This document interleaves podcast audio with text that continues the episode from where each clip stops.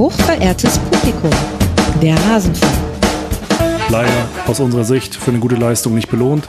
Von der Leistung her können wir sehr, sehr viel Positives mitnehmen, das uns sicherlich auch stärkt für die nächsten Wochen. Ist einfach so, auch der Nachmittag hat gezeigt, dass die Art und Weise, wie wir Fußball spielen wollen, dass das funktionieren kann. Auch hier auswärts beim Europacup-Teilnehmer.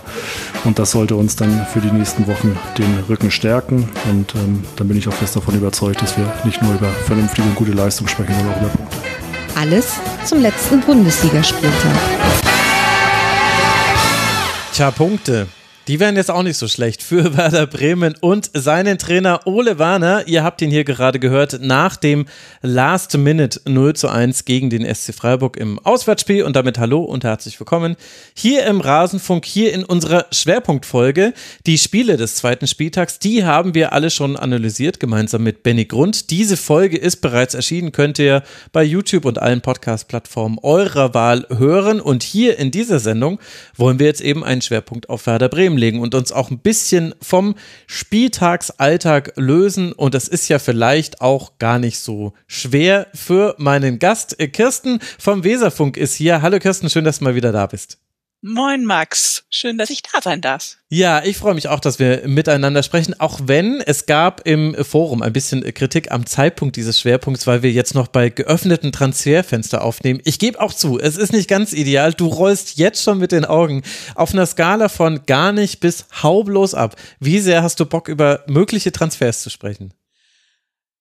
Das Problem ist halt immer, also ich, ich habe da schon Lust drauf. Das Problem ist halt immer, dass die Erwartungshaltung der Menschen in Bremen, auch gerade im Forum, dem Werder Bremen Online-Forum, mhm.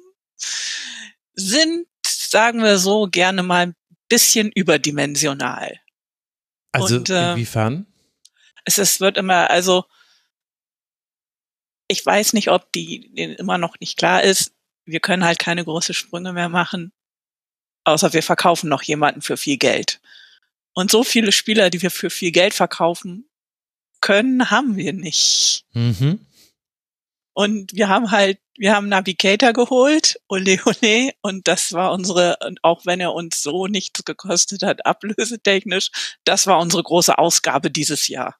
Hm. Und ich könnte mir vorstellen, da sind nicht alle Menschen im Forum dann mit zufrieden. Auf dem Forum passiert das immer so. Navigator wird geholt und es denken jetzt alle, wir werden, wir, wir gehen in die Champions League oder werden deutscher Meister. Ernsthaft? So, so, so war die Stimmung so ungefähr. Ach, nachdem die zwei, drei Tage, nachdem wir die geholt haben, was vermutlich auch damit zu tun gehabt haben, dass wir Navigator geholt haben. Und ich glaube, das zu sagen ist halt immer noch ein bisschen komisch. Ja. Vor allen Dingen, weil er ja auch noch nicht gespielt hat, weil er ist ja verletzt. Ja, genau, also das wollte ich gerade sagen. Ich habe das ja nochmal für die äh, Vorschau äh, mir rausgesucht. Der hat allein in der letzten Saison 38 Spiele von Liverpool verletzungsbedingt verpasst. Dass der sich jetzt verletzt, das kam aus dem Nichts. Ja gut, das ist, ist ein Gamble gewesen, das wussten hm. alle. Ähm, das Gamble haben wir auch mit Füllkrug eingegangen, als wir ihn aus Hannover geholt haben. Und da haben wir ihn auch erstmal, ja, fast anderthalb auf der Bank gehabt, weil er verletzt war.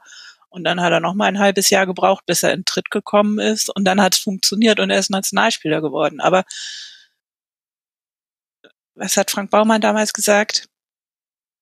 Wenn der nicht verletzt gewesen wäre, hätten wir ihn nicht nur für vier Millionen Euro holen können. Dann hätten wir ihn gar nicht holen können, weil dann hätten ihn ganz andere geholt. Das sind unsere Chancen und das ist ein, halt ein Glücksspiel. Und wenn es gut geht, dann sind wir alle froh. Und wenn es nicht gut geht, dann ist halt nicht gut gegangen. Ich meine, das stimmt natürlich, was Frank Baumann da sagt. Also die finanzielle Situation von Bremen ist halt einfach schlecht. Da erzähle ich dir jetzt nichts Neues, erzähle ich wahrscheinlich auch den Hörerinnen und Hörern jetzt äh, nicht so viel Neues. Also ich habe jetzt, also man hat ein negatives Eigenkapital, man hat äh, Verbindlichkeiten in Höhe von 61 Millionen Euro, alles jetzt Zahlen für 21, 22. Man hat ein Rohergebnis von knapp unter 100 Millionen Euro. Das ist eigentlich noch ganz in Ordnung. Aber Personalaufwand zum Beispiel Rang 17, das zeigt schon. Also man bewegt sich da quasi am untersten Ende der Erstligatabelle, vielleicht in den oberen Top 5 noch der zweiten Liga. Also das stimmt, dass man da so ein bisschen ins Risiko gehen muss. Man könnte aber natürlich auch sehr junge Talente holen, die man dann teuer weiterverkauft. Das wäre ja auch eine Möglichkeit. Ja, aber es ist halt auch inzwischen so, wenn man so, so, die Sache ist halt, wir müssen halt auch im Kader gucken. Wenn wir jetzt hier einen 19-Jährigen holen, der, der entwicklungsmäßig uns nicht sofort weiterhilft wie mhm. Spieler, die wir haben und auch nicht besser ist als die, ist es eine Geldausnahme, die wir, die wir zurzeit nicht stemmen können, weil dann haben wir jemanden im Kader über. Mhm. Und das bringt uns ja alle nicht weiter. Die Sache ist halt, eins unserer größten Probleme ist, dass die U23 in die Bremenliga abgestiegen ist aus der Regionalliga. Ja. Die spielen jetzt fünfklassig und das ist halt einfach ein massives Problem, mhm. weil da natürlich halt auch eine ganze Menge junge Spieler dann gegangen sind, weil die, die, die sind in einer Entwicklungsphase gewesen und die müssen nicht fünfklassig spielen, die müssen vielleicht, hätten vielleicht ausgeliehen werden müssen oder tatsächlich auch Chancen auf den Kaderplatz in der ersten Liga gehabt, also Jascha Brandt zum Beispiel. Mhm. Super, super traurig, aber ich kann verstehen, dass der nicht Bock hat, am Wochenende fünf, auf dem Wochenende in der ersten Liga auf der Bank zu setzen mit vielleicht mal zwei Minuten Einsatz und dann in der Bremenliga zu spielen gegen No Shame, aber halt weiß ich nicht hier SV Hemeling oder so. Es muss halt einfach nicht sein. Und das ist halt ein massives Problem. Das Leistungszentrum-Problem, was wir haben, zeigt sich in dem Abstieg von der U23 letzte Saison. Hm. Also wer da noch mehr zu wissen will, da haben wir im Royal-Segment zu Werder auch schon drüber gesprochen mit Julia Friedrichs. Aber was ich mich immer so ein bisschen frage, jetzt auch wenn du das nochmal so erzählst, Woher die finanzielle Misere von Werder kommt, das kann man eigentlich relativ gut erklären, weil man hatte einen Champions League Kader und irgendwann hat man sich nicht mehr für die Champions League qualifiziert. Das war so quasi in den, in den ersten Zehnerjahren des 2000, mhm. äh, von 2000 an quasi. Und dann hatte man das große Pech, dass man ausgerechnet dann die Champions League regelmäßig verpasst hat und das eigentlich auch gar kein Thema mehr war, als man da richtig Geld verdienen konnte. Also von 2010 bis 2020 sind da nochmal die Einnahmen krass gestiegen für alle Vereine, die da dabei waren. Und äh, diesen Zug hat Werder wie viele andere Vereine, wie er quasi 17 andere Vereine verpasst. Und deswegen gibt es halt jetzt irgendwie diese äh, Mehrteilung, die wir da in der Liga haben. Also das kann ich mir erklären. Plus man hatte noch mit dem Stadionausbau damals ein bisschen Pech. Das war, glaube ich, 2007, als dann die Stahlpreise so gestiegen sind. Genau, wo, wo sie dachten, sie wollten, wo sie die Kapazität eigentlich erhöhen wollten und dann aufgrund der Stahlpreise halt gesagt haben, so, nee, wenn wir das so weitermachen, schießt uns das komplett über den Kopf.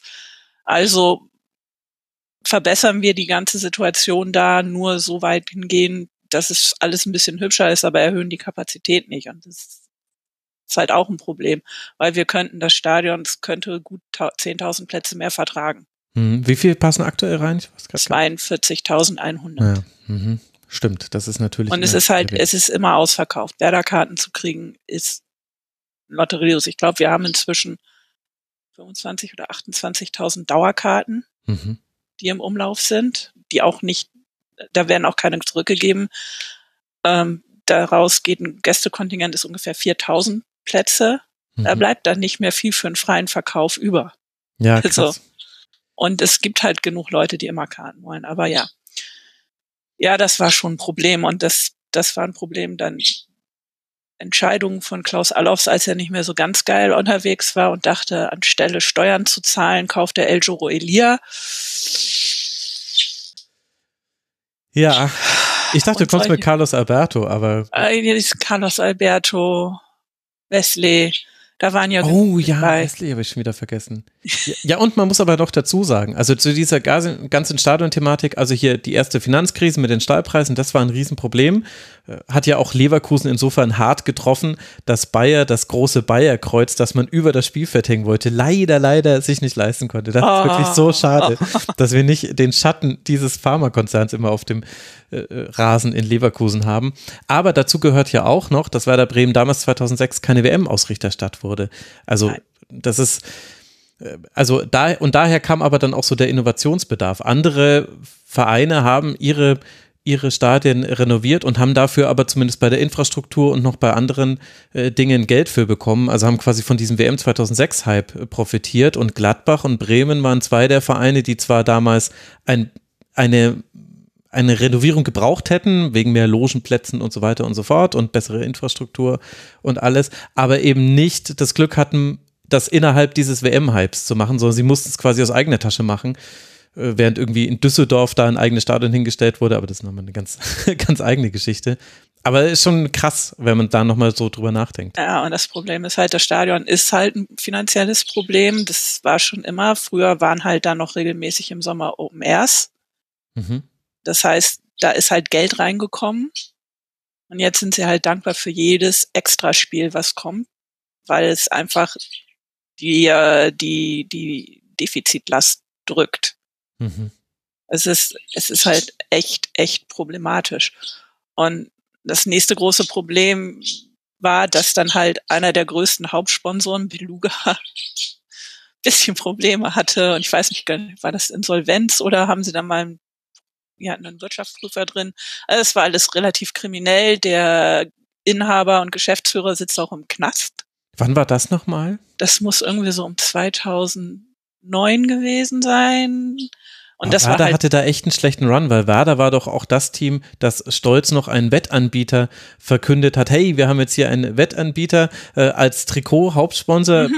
Und dann kam das Werbeverbot für Sportwetten mhm. und es lief alles, da, li da lief halt einfach viel zusammen und dann hast mhm. du die Champions League Quali nicht verpasst, hast aber einen teuren Kader und auf einmal hast du ein Problem. Und dann haben wir uns ja irgendwann so wieder ein bisschen rausgemubbelt und dann haben wir gedacht, so 2019, 2020, geil, die letzte Saison war ganz gut, jetzt hauen wir mal auf die Kacke, gehen ein bisschen ins Risiko, holen hier mal ein paar teure Spieler und dann kam Corona und das hat halt wirklich, ich glaube, bis auf Bayern allen Vereinen ein mhm. massives Problem beschert und auf Rasenball, aber das ist noch ein ganz anderes Thema. Ja. Und ähm, das hat, glaube ich, ja allen Vereinen gerade den, den Mitglieder partizipierenden Vereinen ein massives Problem gemacht. Wir haben das ganz gut gewuppt, aber das war ganz schön auf enge Kante genäht und ja, und dann wollten, haben alle halt gedacht, so diese Saison machen wir uns total reich, indem wir Niklas Füllkrug verkaufen, was von Anfang an einfach eher eine schlechte Idee war als Geldeinnahme. Ja, gut. Ich meine, man muss dazu sagen, also es gibt schon Vereine, die sind gut durch Corona durchgekommen, aber das sind oft die, die geringe Ausgaben haben. Also Augsburg zum Beispiel, Mainz ist ganz gut äh, durchgekommen. Gut, Freiburg ist sowieso so ein wirtschaftlicher Sonderfall. Aber alle diejenigen, die quasi, wo der Anteil der Spieltagseinnahmen nicht zu hoch an den Gesamteinnahmen ist, die wurden logischerweise dann weniger getroffen und die, die nicht so hohe Personalkosten hatten, aber Bremen kommt halt aus einer schwierigen Situation. Das erklärt quasi das Ganze finanziell. Ich finde es jetzt auch ganz nett, dass wir eigentlich so im Schnelldurchlauf von den goldenen Jahren 2004 Double bis ins Jetzt gekommen sind, auch wenn wir eigentlich viele, viele Parts noch ausgespart haben, über die wir noch hätte sprechen können.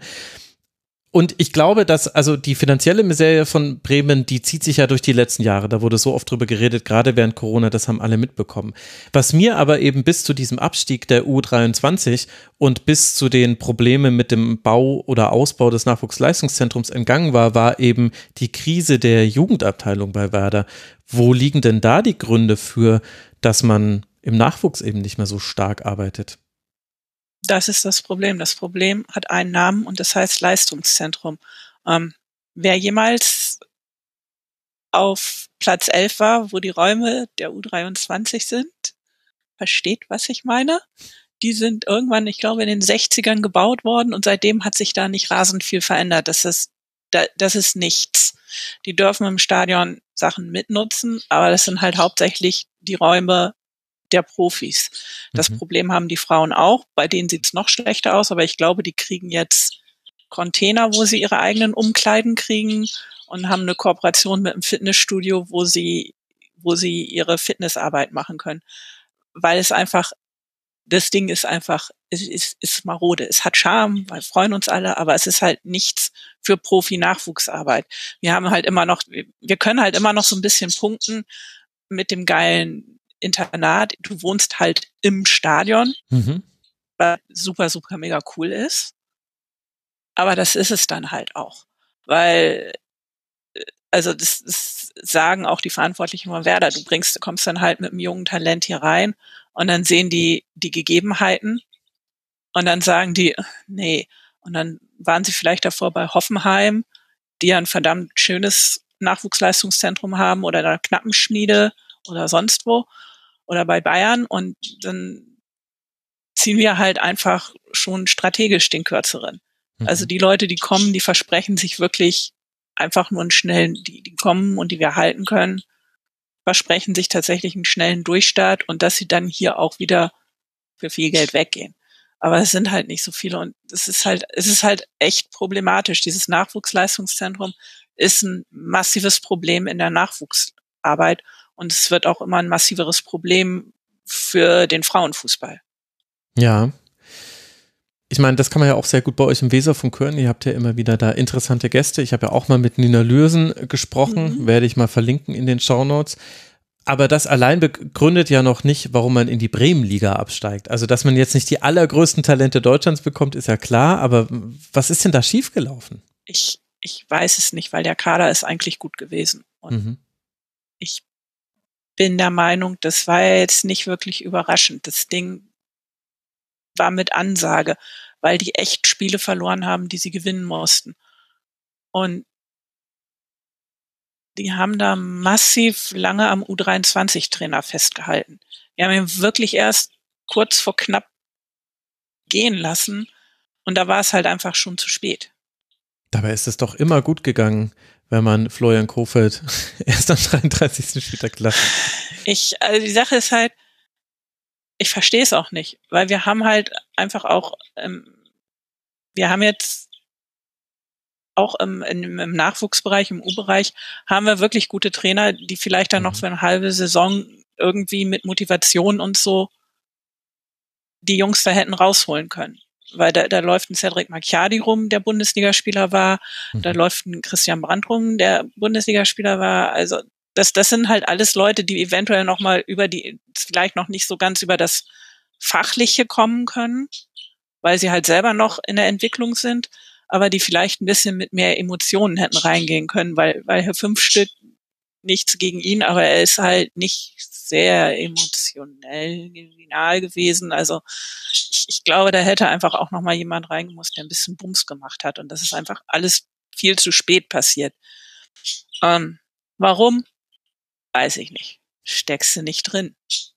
Ich meine, es ist ja auch immer schwierig von außen zu sagen, der Fehler war, dass sie jemanden nicht entlassen haben, weil wir wollen ja eigentlich nicht in diesen Chor der ständigen Entlassungen einstimmen und man kann nicht auf der einen Seite bei Freiburg loben, dass man immer so konstant ist, auch in den Trainerentscheidungen und es dann an jeder anderen Stelle kritisieren. Aber es ist halt schon, es zeigt halt schon, in welcher schwierigen Gesamtlage Werder ist. Und dabei haben wir ja den Tore schießenden und Kopfballduelle gewinnenden Elefanten die ganze Zeit umschifft. Ich glaube aber, dass die Hörerinnen und Hörer jetzt schon total äh, ja, auf heißen Kohlen sitzen, weil das ja das eigentliche Thema aktuell ist.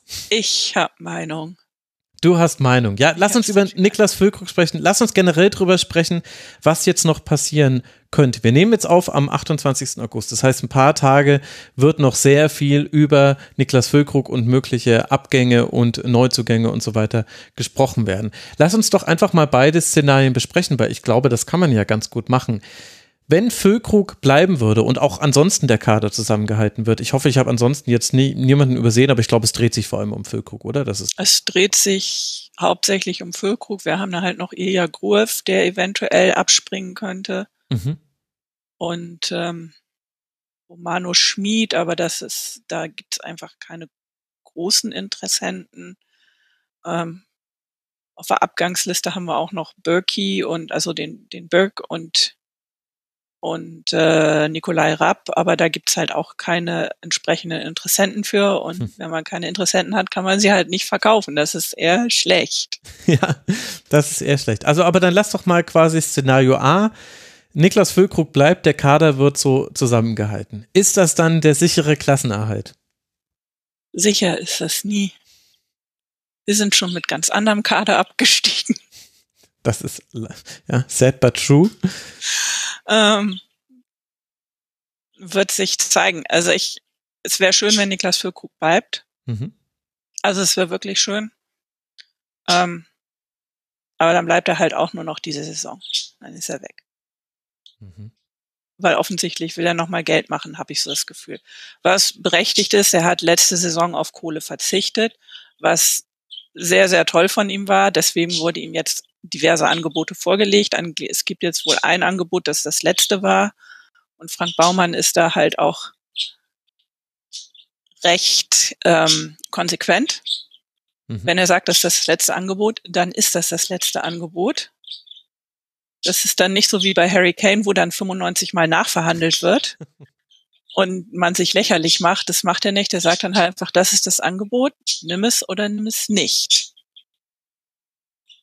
Und ähm, was man so hört, sind sie auch auf einen spontanen Abgang vorbereitet. Also man ist sich da mit allen Kandidaten, die in Frage kommen, einig, auch mit den Vereinen. Wenn halt Niklas Füllkrug geht, wäre da noch Ersatz da, der sofort kommen könnte. Hm. Das ist halt alles nicht ganz so tragisch, weil sie machen ihre Hausaufgaben, auch wenn das andere Leute nicht immer so sehen. Ähm, aber ja, es, es, es bleibt halt spannend, weil ich ich glaube, er wird sich noch mal, würde sich auch noch mal richtig reinhängen, weil der will nächstes, nächstes Jahr ähm, Europameisterschaft spielen. Mhm. Und deshalb denke ich, will er sich auch noch mal zeigen.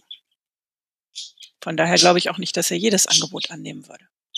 Ja, noch dazu, weil er ja in einem Team spielt, das auf ihn komplett zugeschnitten ist. Hier ist er der große Kahuna. Und das kann man ja auch also das kann man von zwei Seiten betrachten. Einerseits kann man natürlich sagen, also das funktioniert sehr gut und Niklas Füllkrug und Marvin Duksch haben ein, ein Miteinander, das siehst du sonst nur bei ähm, Ehepaaren, die schon 40 Jahre miteinander verheiratet sind. Äh, da stellt sie schon die Kaffeetasse hin und er hat den Untersetzer schon drunter geschoben. So sind die beiden. Mhm. Aber auf der anderen Art und äh, auf der anderen Seite kann man auch argumentieren, man weiß auch genau, was passiert, wenn man gegen Werder Bremen spielt. Weiser kommt über rechts und der lange Ball kommt auf äh, Dux oder Füllkrug und der eine legt dann jeweils für den anderen ab. Ist es dir ja, manchmal zu eindimensional? Ähm, nicht wirklich. Das also gegen Freiburg haben wir ja gesehen. Also das war jetzt echt kein, das war wirklich kein schlechtes Spiel. Ich meine, mhm. das hat ja hervorragend gut geklappt. Also bis zum Strafraum. Das ist ja so ein altbekanntes Spiel, was Werder gerne spielt. Das heißt, der Strafraum ist Lava. Und das spielen sie in Perfektion. Mhm. Ich meine, sie haben halt auch einfach massiv Chancen vergeben am Samstag. Und äh, wenn da einer von reingegangen wäre, dann hätten wir ein komplett anderes Spiel gehabt. Ähm, ja, sie sind ausrechenbar, aber wir haben halt immer noch Leute auf der Bank, die kommen können, von denen ich mir auch einiges verspreche. Ich glaube, unser größtes Glück war, dass Dortmund nicht Justin Jimna kaufen wollte. Die hatten da eine Option, die sie nicht gezogen haben. Der ist zu uns zurückgekommen. Mhm. Der ist halt richtig schnell. Und ist ein richtig guter Kopfballspieler. Es ist nicht so wie Marvin Duksch.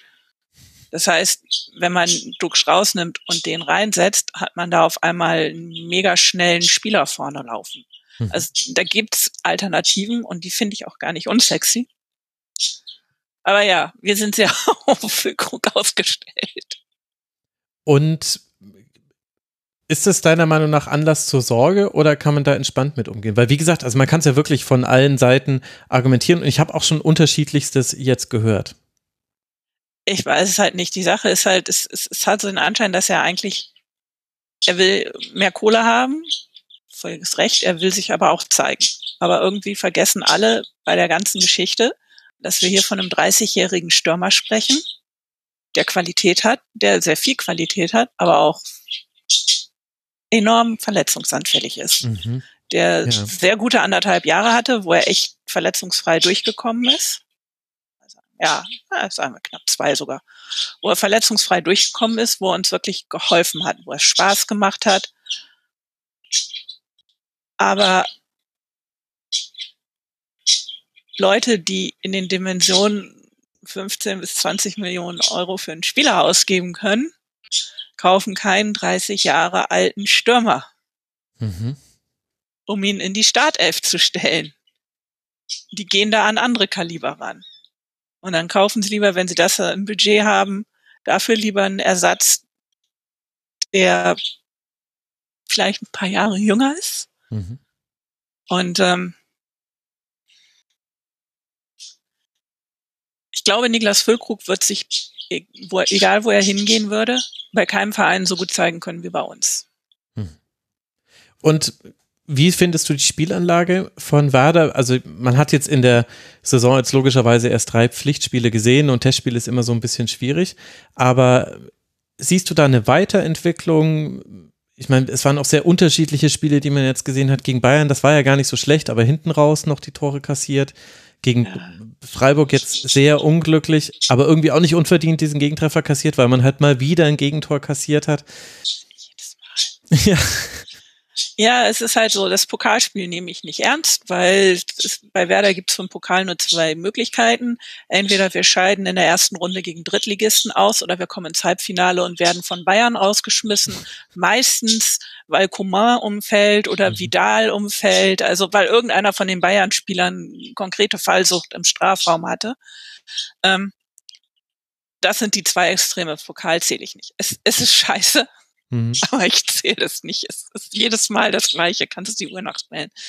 Ähm, aber äh, gegen Bayern, das war einfach kein schlechtes Spiel. Die zweite Halbzeit mhm. war, also die erste Halbzeit fand ich richtig, richtig gut.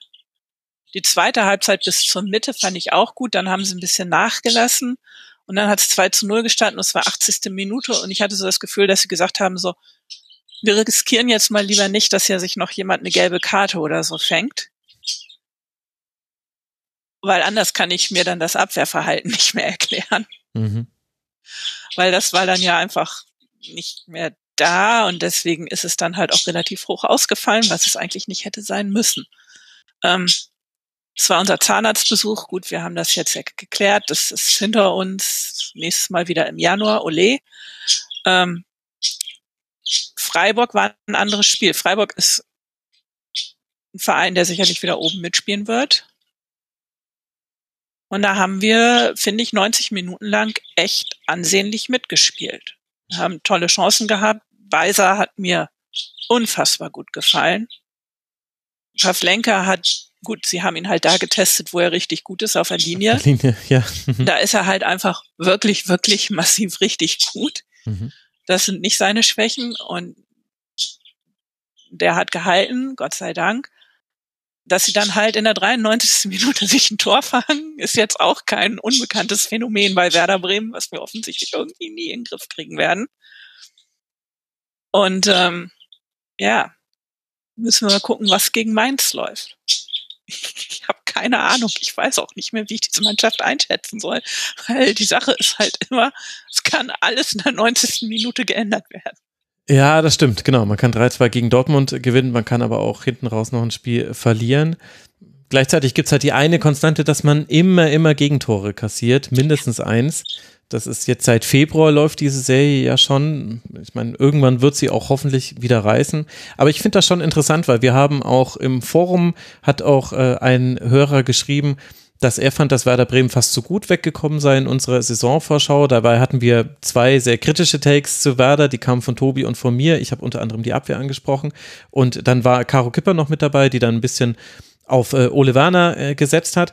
Und wenn ich mir jetzt die Pressekonferenz zum Beispiel anhöre nach dem Freiburg-Spiel, wie Christian Streich über Werder Bremen spricht, ich meine, er ist immer sehr respektvoll den anderen Teams gegenüber. Und es fällt natürlich auch leicht, wenn man ein Spiel gewonnen hat, zu loben. Aber dennoch hat er gesagt, also er nimmt Werder Bremen auf jeden Fall ernst, weil die waren sich nicht sicher, sollen sie mit Viererkette spielen, mit Dreierkette, wie reagieren sie darauf, äh, wie Werder Bremen das ganze Spiel angeht. Also das, was ich quasi von außen sehe auf dem Sofa und mir denke, naja, wäre das schon irgendwie ganz schön ausrechenbar, stellt so jemanden wie Christian Streich noch richtig vor Probleme und vor schwere Entscheidungen vor so einem Spiel.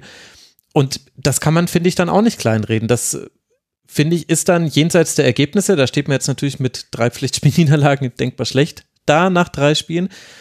Aber ich finde, das kann man auch nicht komplett negieren und Ole Werner hat ja bisher immer oder hat sehr viel Gutes gezeigt. Also Ole Werner ist ja das große Geschenk, das Werder Bremen bekommen hat. Beziehungsweise vielleicht ist es auch der Mitarbeiter, hat man den eigentlich mal ausfindig gemacht, der das Impf, den Impfpass von Markus Anfang da überprüft wir, hat. Wir schicken immer noch Dankesbriefe an die, äh, an das Gesundheitsamt Bremen, glaube ich. Genau, also das ist quasi der Unsung Hero der letzten Jahre wahrscheinlich bei Werder. Ja aber ich finde, das sind so ein bisschen so die, die Extreme, zwischen denen man sich bewegt. Und das macht für mich Bremen nicht so einfach zu fassen. Und ich habe so ein bisschen das Gefühl, das betrifft auch jemanden, der noch näher dran ist als ich. Es ist halt, dass, dass diese Mannschaft ist ein bisschen schizophren. Die kann und das, das sage ich ohne Scheiß, wenn die einen richtig guten Tag erwischen, können die jeden in der Liga schlagen. Hm. Jeden. Ohne Probleme. Das, das kann ein richtiges Rauschspiel werden. Allerdings, wenn sie einen schlechten Tag haben, können sie halt auch gegen jeden verlieren. Ja, das ist auch. Und es ist, es gibt da halt, meistens ist es entweder ein sehr, sehr guter Tag oder ein sehr, sehr schlechter Tag. Wir haben sehr wenige Tage, wo wir so in der Mitte uns platzieren. Da hätte ich uns einfach gerne öfter, mhm. weil das wäre dann nicht so nervenaufreibend. Mhm. Ähm, die Sache ist halt, man weiß nie, was man kriegt. Ja. Und die Sache ist halt auch, also ich, ich weiß gar nicht, also ich finde unsere Abwehr eigentlich gar nicht so scheiße. Ähm, Nick Stark gefällt mir unheimlich gut.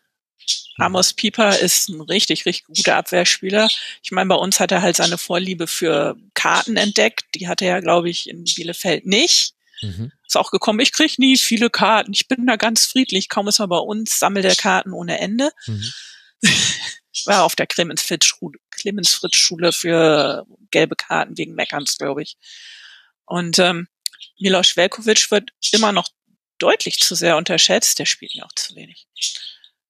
Mhm. Weil ich finde den eigentlich immer, also der hat eine unfassbar gute Spieleröffnung und eine richtig gute Ruhe. Mhm.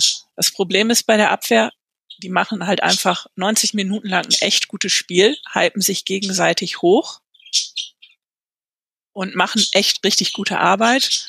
Und dann gibt es so eine Szene, und ich nenne das immer eine Verkettung von Scheiße, die durchs ganze, durch die ganze Mannschaft zieht. Mhm. Das fängt dann nicht in der Abwehr an, das fängt meistens irgendwo im Sturm oder im Mittelfeld an und dann hömpeln die alle und das ist dann eine Verkettung von Scheiße, die zum Gegentor führt, mhm. wo sie meistens dann auch ziemlich blöd aussehen. Mhm. Also es ist ja nicht so, dass sie irgendwie die Gegentore dann kriegen. Und man denkt so, oh, wie hat er den denn reingemacht? Und das sieht ja auch meistens auch ganz gut nach Slapstick aus. Ja. Und das, das ist dann wirklich Sachen, die sich, das ist dann ein Lapsus, der sich, also ob, ob als ob die sich absprechen, so ein Lapsus, der sich komplett durch alle Mannschaftsteile zieht und in der Minute und dann kriegen wir die Gegentore, die wir nicht haben wollen. Fehlt so der Spieler bei Werder, der sich dagegen stemmt und dabei auch erfolgreich ist? Ja, also ich glaube, wer mentalmäßig auf dem Platz enorm wichtig ist, und ich weiß, diverse Leute werden mich jetzt steinigen, wenn ich diesen Namen sage, Leo Bittencourt. Mhm. Ich finde auch, wenn du die, äh, die, die Aufstiegsgeschichte auf der Zone gesehen hast, da hast du halt echt gesehen, ähm, der ist mental enorm wichtig für die Mannschaft. Der ist wichtig für die mhm. Stimmung, mhm. aber der schlichtet auch die Mann in der Mannschaft. Und ähm, der brennt halt immer wie, also der brennt wie tausend Feuer. Und der will nicht verlieren. Und der bringt für mich immer so eine, wenn er auf dem Platz ist, hat er halt deshalb immer noch mal probiert, alle mitzureißen und an sich zu ziehen. Aber dafür ist er halt einfach nicht genug Stammspieler, als dass er das laufend machen könnte, was ich schade finde, weil ich finde, der hat eigentlich ganz gute Qualitäten. Sein mhm. Manko ist halt, dass er manchmal ein bisschen zu verspielt ist, aber ja. ähm, mhm. Aber ich, ich, ich hätte ihn eigentlich gerne mehr auf dem Platz, weil ich ihn da auch mehr in der, in der Spielführerrolle sehe. Also ich mag Marco Friedel. Ich halte ihn auch menschlich für genau die richtige Person, die Kapitän ist weil ich glaube, dass er eine sehr hohe soziale Kompetenz hat und auch gerade jungen Spielern oder neuen Spielern da den Einstieg in die Mannschaft sehr, sehr leicht macht und auch die Spieler auch alle auf ihn hören. Ähm, ich hätte aber nie Niklas Rückguck zum Vizekapitän gemacht. Hm. Weil ich, ich finde nicht, dass Vizekapitän nach Leistung auch vergeben werden muss. Weil ich finde nicht, du musst ein guter, du musst kannst ein guter Spieler sein, aber auch kein Spielführer. Kapitän ist ja eigentlich ein Spielführer. Das ist jemand, der die Mannschaft führt. Der auch, also das Problem ist halt, dass Niklas Füllkrug auch regelmäßig jemanden braucht, der sich davor, ihn davor schützt, dass er sich mit irgendjemandem auf dem Platz prügelt oder in der Kabine alle Stühle zusammentritt. Mhm. Und die Person, die das macht, ist Leo Bittenkurt. okay. Früher in der zweiten Liga war es noch immer Toprak. Mhm was wahrscheinlich dann auch weniger und lustig aussieht, wenn er Niklas Füllkrug davon abhält, irgendwas zu machen. Also Weil sie sich auf Augenhöhe begegnen. Das und der ist halt einfach, der ist halt einfach da gewesen und der hat halt einfach zack mit sehr viel Präsenz und auch ohne große Worte klar gemacht, so jetzt ist Ruhe, jetzt nehmen wir uns zusammen und klären es auf. Und ich weiß nicht, inwieweit Marco Friedel da schon so weit ist, dass er das auf den Platz bringen kann. Und ich glaube, Niklas Füllkrug ist immer sehr mit sich selber auf dem Platz beschäftigt, was in Ordnung ist. Es macht ihn nicht zum schlechteren Spieler oder schlechteren Menschen. Aber das ist, das ist, so, so arbeitet er. Und ich glaube, Leo Bittencourt wäre da die Person, die einfach mehr spielen müsste. Mhm. Aber ich bin halt auch keine Bundesliga-Trainerin. Ich könnte mich irren. Ja, und ich meine, das sieht man natürlich im Vergleich zu vielen anderen Teams. Dass man könnte zum Beispiel jetzt auch dieses Freiburg-Spiel, könnte man so auch zählen, dass Freiburg einfach qualitativ viel besser einwechseln konnte als Werder Bremen. Und das, obwohl Freiburg verletzungsgeplagt in dieses Spiel gegangen ist. Die haben einen Platz auf der Auswechselbank gar nicht besetzt bekommen, weil sie gerade so viele Ausfälle haben. Wo sind denn für dich die, die Schwachstellen im Kader von Werder? Ähm, auf den Außenbahnen. Mhm. Beide? Ja. Anthony Jung ist sehr erfahren. Der macht viel mit Erfahrung und mit Stellungsspiel mit. Aber er ist halt auch nicht der ganz Größte im Stellungsspiel. Deswegen passieren da auch gerne Sachen. Und er ist halt einfach leider sehr langsam. Mhm. Wir haben halt immer noch Felix Agu, der noch, der das, glaube ich, besser machen würde. Aber der ist ja noch verletzt. Und ähm, zum Glück haben wir Mitchell Weiser auf der anderen Seite, der halt einfach, wenn er die Rakete zündet und so spielt wie gegen Freiburg, mhm. einfach, da müssen wir gar nicht drüber sprechen. Das ist ein richtig gut, aber dahinter kommt halt nicht viel. Wir haben, wenn wir den auswechseln, spielt der gelernte Mittelstürmer Oliver Burke Außenverteidiger. Mhm. Der ist zwar super schnell, aber er ist halt ein gelernter Stürmer. Oder Leo Bittenkurt, so wie jetzt in äh, Freiburg. Oder Leo dann. Bittenkurt. Hat er endlich gespielt, dann spielt er als Rechtsverteidiger. Ja, das, das ist halt so, wo ich dann denke, so ja, das ist halt, da wäre es halt schöner, wenn wir jetzt noch ein bisschen Geld über hätten, um da mehr reinzukriegen. Also wir haben ja jetzt den einen jungen Herrn aus der U23 hier mit übernommen. Unsere letzte Hoffnung, keine Ahnung. Ähm, Herr Opitz, mhm. ähm, der ist auch gegen Bayern reingekommen, was mich für ihn gefreut hat. Ich finde auch, dass er es gar nicht schlecht gemacht hat. Der hat halt auch eine gewisse Geschwindigkeit und ist sicherlich eine Alternative. Für den wäre es halt schön, wenn wir Regionalliga oder Dritte Liga spielen würden in der U23, weil er dann, wenn er am Wochenende zwar im Kader war, am Samstags und nicht aber nicht gespielt hat, am Sonntag auf Leistungsniveau in der zweiten Mannschaft spielen kann. Hm in der Bremenliga zu spielen, bringt dir nichts. Also das sind die Außen und ist das Sechser-Thema, ist das noch eines für dich? Das war immer so die Planstelle, über die am meisten nie, geredet es, wurde. Es war nie mein Thema. Ja, du hast weiß, Vertrauen Kim, in Christian Ich weiß, ich weiß, Kim, Kim, das ist Kims Lieblingsthema zum Renten seit 4000 Jahren. ähm, das ist, glaube ich, gefühlt jedes Werder-Fans Lieblingsthema zum Rumschreien. Wir haben Sechser gekauft, ole ole. Ähm, Sennelyn, ein Belgier, der hat auch gegen Bayern gespielt und der hat mir da eigentlich auch sehr, sehr gut gefallen, dafür, dass er aus der belgischen Liga kam und gleich gegen Bayern gespielt hat. Sah gut aus. Ähm, Christian Groß ist halt so eine Sache. Der hat echt gute Seiten, weil der ist total abgeklärt. Ich glaube, den bringt nichts auf der Ruhe aus dem Platz so richtig, außer er sich selber. Und dann hat er halt so Sachen, wo er dann, weil er auch halt nicht so ganz der schnellste ist, dann mal einen unglücklichen Tritt landet, der ihn dann auch gerne mal mit einer direkt roten Karte vom Platz nüppelt. Mhm. Ähm, wir haben Ilja Groev, der auf der Position spielen kann, von dem wir aber noch nicht wissen, ob er am 1. September noch in Bremen ist. Mhm.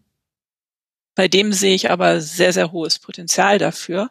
Der ist wirklich gut, der hat eine super schöne Spieleröffnung, der ist schnell, der hat eine gute Spielübersicht. Ähm, ja, und jetzt haben wir seine Lin, der gefällt mir da auch ganz gut.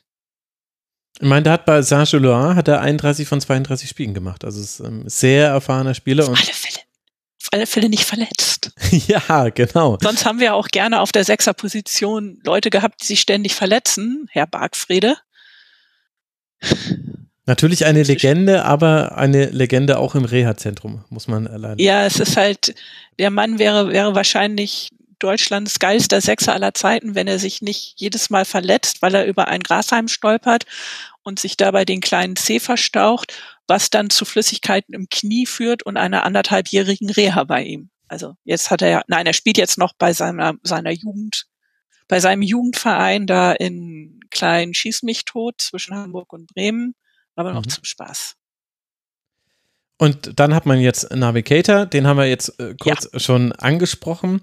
Aber wir waren jetzt die ganze Zeit noch im Szenario A. Niklas Füllkrug bleibt. Jetzt müssen wir aber auch kurz mal drüber sprechen, was ist denn mit Szenario B? Niklas Füllkrug wechselt noch den Verein. Was glaubst du, würde das für Werder bedeuten?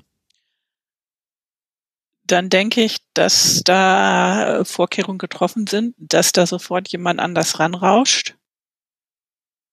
Weil ich soweit vertraue, dass da Vorarbeit geleistet worden ist ähm, ja, wenn nicht, kann Nick Woltemade mal zeigen, was er so jetzt drauf hat. Der hat ja die dritte Liga auseinandergenommen mit Elversberg. Mhm. Ähm, wir haben Justin Ninja, Jimna da noch rumlungern, der halt auch zeigen kann, was er kann. Also das ist dann Jugendforscht, würde ich mal sagen. Außerdem wird vermutlich ja Oliver Burke am 1. September auch noch Spieler von Werder Bremen sein. Das heißt, wir haben da noch einen dritten Sturm herumfliegen. Ist jetzt alles nicht so ganz geil. Na gut, und man hat auch noch äh, Kovnatski. Also ich finde ich finde schon den vergesse ich, den vergesse ich halt immer noch. Das ist, ja, weil der ist super interessant. Den würde ich halt auch gerne sehen, weil der ist halt auch schnell. Genau, das Interessante ist eben, man hat jetzt schon mehrere Stürmer, die sind halt nur alle vom Spielertypus her, glaube ich, anders als Niklas Füllkrug. Also ich ja. glaube, wenn man einen 1 zu 1 Ersatz holt, der dann aber ja sehr wahrscheinlich nicht genauso gut reinpasst wie Niklas Füllkrug, weil das ist eben jetzt einfach eine Besonderheit gewesen, dass das so gut funktioniert hat, dann, dann könnte man auch da etwas verändern, taktisch gesehen bei Werder. Ja. Und das, also Du hast vorhin gesagt, also wir haben das im Vorgespräch äh, schon angesprochen und du hast es auch schon angedeutet, du hast viel Meinung zu diesem Füllkrug-Thema. Was ist denn deine Meinung? Sollte man das Geld nehmen, das man ja auch wirklich dringend braucht bei Werder? Wenn ein Angebot kommt, müssen wir es nehmen. Ja, wir müssen uns da nichts drüber vormachen. Das, da bleibt uns nichts anderes übrig. Ähm, es wäre schade, weil wenn wir ihn verkaufen würden und dann eventuell dadurch auch eine andere taktische Aufstellung haben würden, wäre es für mich persönlich sehr schade, dass wir Niklas Schmidt haben nach Toulouse ziehen lassen. Ja. Mhm. Weil ich glaube, der hätte dann seine Sternstunde gehabt. Es ist ja, wir trauern immer noch Uwe hinterher alle.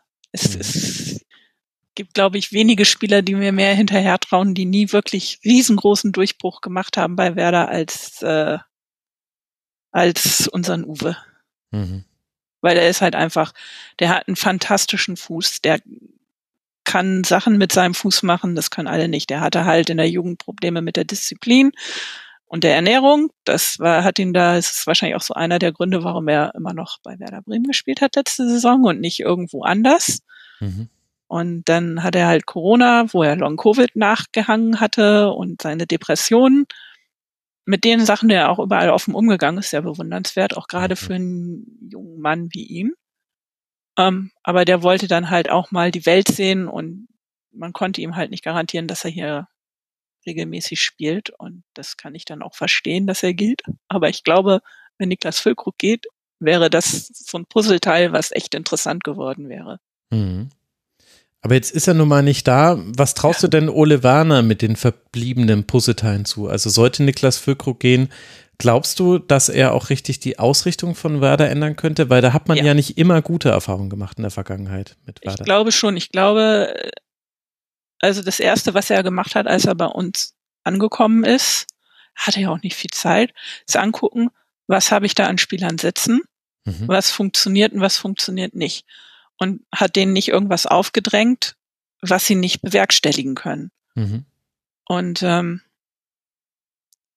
ich glaube und ich habe den festen, tiefe Überzeugung, dass er wahrscheinlich mit seinem Trainerteam, also Ole und Kohle, sitzen da zusammen in ihrem, ihrem Büro und haben da sicherlich schon drei andere Ausrichtungen mit allen möglichen What-Ifs drin. Mhm. Also da mache ich mir nicht so viel Sorgen, weil ich glaube, der guckt sich ganz genau an, welche Spieler habe ich und was kann ich mit denen machen und nicht, das ist mein System und der Spieler muss da reinpassen. Das gibt ja gerne Trainer, die das so machen. Mhm. Aber ich glaube, er ist eher so, nee, nee, das habe ich und das können wir machen.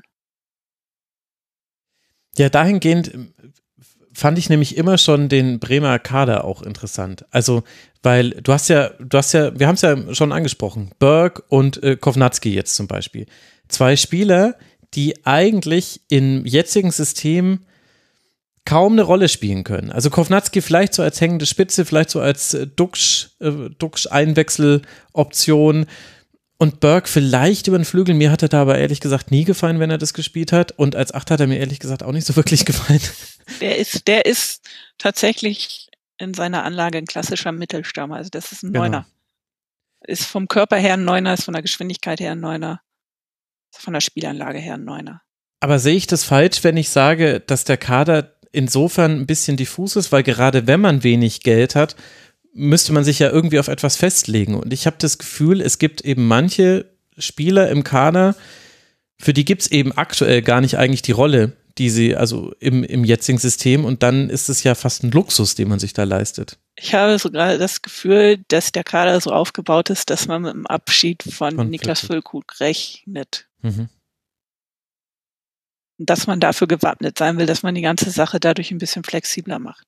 Mhm. Vielleicht aber auch gewappnet zu sein, falls Niklas Füllkrug sich verletzt. Denn Spaß hatten wir in der Rückrunde. Mhm. Und da ist er dann halt auch einfach mal fünf Wochen nicht da gewesen. Und wenn das nicht direkt in der Winterpause ist, ist das halt problematisch. Ja, ja. Also ich bin, ich finde nämlich wirklich, äh, dass die Situation bei Wada deswegen ganz interessant ist. Und ich finde das ehrlich gesagt auch unabhängig davon, wie jetzt die Füllkrug-Entscheidung äh, kommt. Deswegen fand ich nämlich auch jetzt diesen Schwerpunkt so interessant. Also noch dazu, wir haben äh, letztes Jahr ja nur Werder äh, bei den, also nur einen, einen Schwerpunkt gemacht, der war ganz am Anfang der Saison. Also Werder muss jetzt unbedingt mal wieder drankommen. ich habe nämlich auch das Gefühl, dass so die Erwartungshaltungen an Werder auseinandergehen. Also es gibt diejenigen, die sehen Werder als klaren Absteiger, einfach weil man die ja, ich denke, er hat auch einfach die schlechten Umstände sieht. Es gibt aber auch Leute, die Werder Bremen sehr positiv einschätzen. Und wir hatten das ja auch abgebildet in unserer Saisonvorschau. Ich hatte Werder auf 13 getippt, Tobi auf 15, Caro hatte sie auf 11 getippt. Ich habe ja gesagt, sie war am positivsten bei Werder. Und die Hörerinnen und Hörer haben Werder aber auch auf 13 getippt, was ja eigentlich ein Top-Ergebnis wäre. Mehr kann das, man sich gerade. Wenn, wenn wir 13. wären würden, ganz sicher, dann würde ich es würde ich so feiern. Ähm, ich ich hoffe, also ich habe mir seit wir abgestiegen sind, mache ich keine Prognosen mehr darüber. Das geht in die Hose. Ähm, wir spielen, wir müssen uns nichts vormachen, wir spielen gegen den Abstieg. Das, das ist das Ding. Unser Ziel äh, ist 40, irgendwie 40 Punkte zu schaffen. Hm. Wie ist scheißegal. Das wird das Ziel sein. Wer, wer da irgendwas anderes behauptet, der weiß nicht, der ist nicht in der Realität angesehen das Ziel von Werder Bremen kann es nur sein, irgendwie 40 Punkte zu machen. Und wenn es nicht 40 sind, hoffen und beten, dass 36 reichen. ja. Mhm. Das, das ist, das ist das Ziel. Und, und wird das klappen? Hast du da ein gutes Gefühl? Ich weiß es nicht. Ich, ich will jetzt auch nichts jinxen. Ja. Ich habe ich hab keine Ahnung mehr, weil die Mannschaft ist halt, da kann alles passieren. Ich weiß es nicht mehr. Also so tief im Inneren denke ich, dass sie es irgendwie noch gewuppelt kriegt, dass sie es, also noch, wir sind ja erst beim zweiten später. Genau. Tief im Inneren denke ich, dass sie es gewuppt kriegen. Aber ich glaube, das, das kann schon eine knappe, enge Geschichte werden. Und das schließt ja dann eigentlich den Bogen zum Anfang. Das wäre jetzt dann auch äh, so mit die letzte Frage. Wir sind quasi eingestiegen mit der Stimmung im berühmten Worum Forum. Dann machen wir doch jetzt auch am Schluss nochmal die Stimmung im Umfeld. Glaubst du denn, das ist auch so die Erwartungshaltung des, äh, der Mehrheit des Umfelds, dass eben alle so sind wie du, dass sie sagen, ey, Platz 13 wäre ja mega geil. Ich äh, würde eine Polonaise über den Osterreich äh, führen, wenn das klappt. Die Sache ist halt, ich glaube, jeder, der irgendwie so ein bisschen rational denkt, weiß, dass das unser, dass das das höchste der Gefühle wäre. Alles andere ist extra. Ich nehme, würde es nehmen, aber das ist extra. Mhm. Ähm, das Problem ist halt, dass manche Menschen halt da nicht so ganz rational denken mhm. Und dann denken, dann irgendwann, wir haben Dortmund geschlagen in sechs Minuten. Ja, haben wir, aber die haben sich halt auch echt extrem doof angestellt in den sechs Minuten. Das muss man erstmal so sagen. Und ähm, die denken aber tatsächlich, dass wir irgendwie immer noch für was Höheres uns bewerben. Und ich glaube, die Geschichte können wir jetzt erstmal abhaken. Außer wir finden jetzt irgendjemanden, der uns spontan 400 Millionen Euro gibt, ohne irgendwas dafür zu verlangen. Das wird jetzt nicht so passieren. Aber solange das nicht passiert, äh, wird sich das nicht ändern bei uns. Ja, und wie schnell 400 Millionen weg sind, hat der Harter gerade ja, eindrucksvoll. Du kannst halt auch mit Geld durch die Gegend schmeißen. Das ist halt blöd, wenn du dir an die Leute, die das Geld ausgeben, nicht so ganz gut da drin sind. Das ist wohl wahr. Und woher sollte das ein Verantwortlicher bei Werder können, der aktuell im Amt ist? Weil aber wie groß glaubst du ist der Anteil von Menschen, die eben noch so an diesem alten Werder hängen, das eben um Europa mitspielt und äh, das auf jeden Fall in der oberen Tabellenhälfte stehen sollte? Also meine Plätze sind hier auf der Südtribüne. Mhm. Das ist auch in Bremen bekannt als die Mekka-Oper-Tribüne. Ja, das sind immer noch diverse, die, die doch sehr böse rummeckern, wenn man gegen Bayern München verliert. Und ich denke so, das ist nicht das Spiel, was wir gewinnen müssen. Das Spiel gegen Freiburg war nicht das Spiel, was wir gewinnen müssen. Mhm. Wir müssen gegen Bochum gewinnen, wir müssen gegen Darmstadt gewinnen, wir müssen gegen Stuttgart gewinnen, wir müssen gegen alle die anderen, die auch unten rumkrebsen, gewinnen. Das sind die Spiele, die wichtig sind. Das, das Freiburg und Bayern ist nicht unser Maßstab aktuell. Union Berlin ist nicht unser Maßstab aktuell. Das, das ist, ist es nicht. Mhm. Ja, meine These ist ja, dass die Saison von WADA, also man hat jetzt mehrere Bonusspiele gehabt, also Bayern natürlich am offensichtlichsten, ja. Freiburg auswärts ist schwierig. Jetzt zu Hause Mainz, na mal gucken, aber dann nach der Länderspielpause, da geht die Saison so richtig los, weil dann hat man Gewissheit, was den Kader angeht. Endlich sind diese Themen weg. Wer weiß, welche Rolle das spielt. Es kann auch gar keine Rolle spielen. Es kann aber auch in der Mannschaft eine Rolle spielen. Sowas erfährt man meistens erst mindestens ein Jahr später. Und dann geht es nämlich los. In Heidenheim, zu Hause gegen Köln, in Darmstadt. Ja, das, das sind die Spiele. Das sind die Spiele, wo gewonnen werden muss. Also aus den drei Spielen müssen sechs Punkte her. Aha, da haben wir doch die Ansage, die ich brauche für die Übung. Das ist, das ist es halt. Neun wären noch schöner, einfach nur weil, sorry, liebe Kölner, ich mag euch, aber ja, Ihr habt Davy Selke und von daher müsst ihr verlieren. ja gut, das spielt ja bei denen auch nicht. Das ist ja so ein, aber das ist ja, das ist ja ein Problem, das kennt ja ein Wader-Fan gar nicht. Dass ein Neuzugang sich auch mal verletzt und dann gar nicht alle Spiele macht. Aber gut.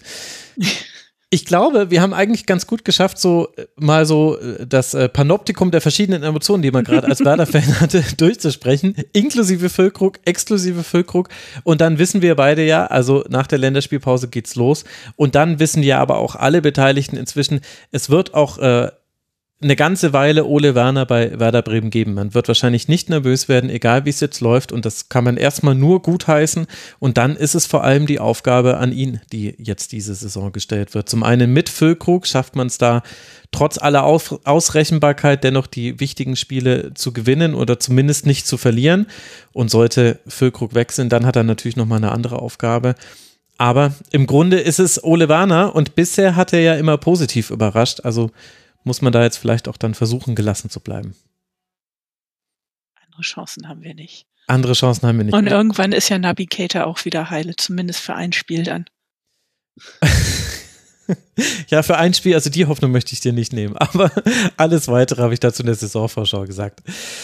Kirsten, ich glaube, wir haben das äh, ganz gut besprochen und ich weiß nicht, ob man das jetzt hört, aber während ich gerade diesen Abschlussmonolog gehalten habe, fing es ja das halb acht Uhr Läuten bei mir in der Kirche ums Eck an, also offensichtlich jetzt mit pastoraler äh, mit pastoralem Einklang hier können wir diese Sendung beenden. Ich danke dir sehr, dass du dir die Zeit genommen hast. Alle, die jetzt sagen, Mensch, ich hätte gern noch mal eine Stunde oder mehr zu Werder gehört, ja, äh, sehr gerne. Hört den Weserfunk. Solltet wir ihr nehmen gleich auch noch, wir nehmen gleich auch noch auf. Das Ach, heißt, geil. Mittwoch, Dienstag oder Mittwoch spätestens ist dann die neue Folge raus. Ich weiß nicht, wie stark wir pöbeln. Kim ist im Urlaub und äh, ist deswegen heute nicht anwesend, aber deswegen wird weniger gepöbelt. Ich kann auch pöbeln. Ja, okay. Also hört den Weserfunk, auch wenn ihr euch für die Werder Bremen Frauen interessiert. Äh, wirklich auch sehr interessant, was da passiert. Da geht ja die Saison auch schon bald los. Ich werde alles verlinken. Kirsten, ganz, ganz herzlichen Dank, dass du mal wieder im Rasenfunk warst. Danke. Und dann bin ich gespannt, in welcher Stimmung wir uns das nächste Mal sprechen. Und euch, lieben Hörerinnen und Hörern, danke ich auch für eure Aufmerksamkeit. An der Stelle nochmal der Hinweis, der Rasenfunk ist Werbe-, Paywall- und Sponsorenfrei. Wir finanzieren uns ausschließlich über eure freiwillige Unterstützung. Rasenfunk.de slash supportersclub, da erfahrt ihr, wie man uns unterstützen kann. Und all das, was wir hier tun, das wird eben von euch finanziert. Tut das bitte, empfehlt uns sehr gerne weiter und dann hören wir uns hier an dieser Stelle wieder mit der Analyse des dritten Spieltags. Die macht dann Tobi Escher. Bis dahin bleibt gesund, macht's gut. Ciao. Das war der Rasenfunk. Vielen Dank, dass ihr unsere Stromrechnung bezahlt.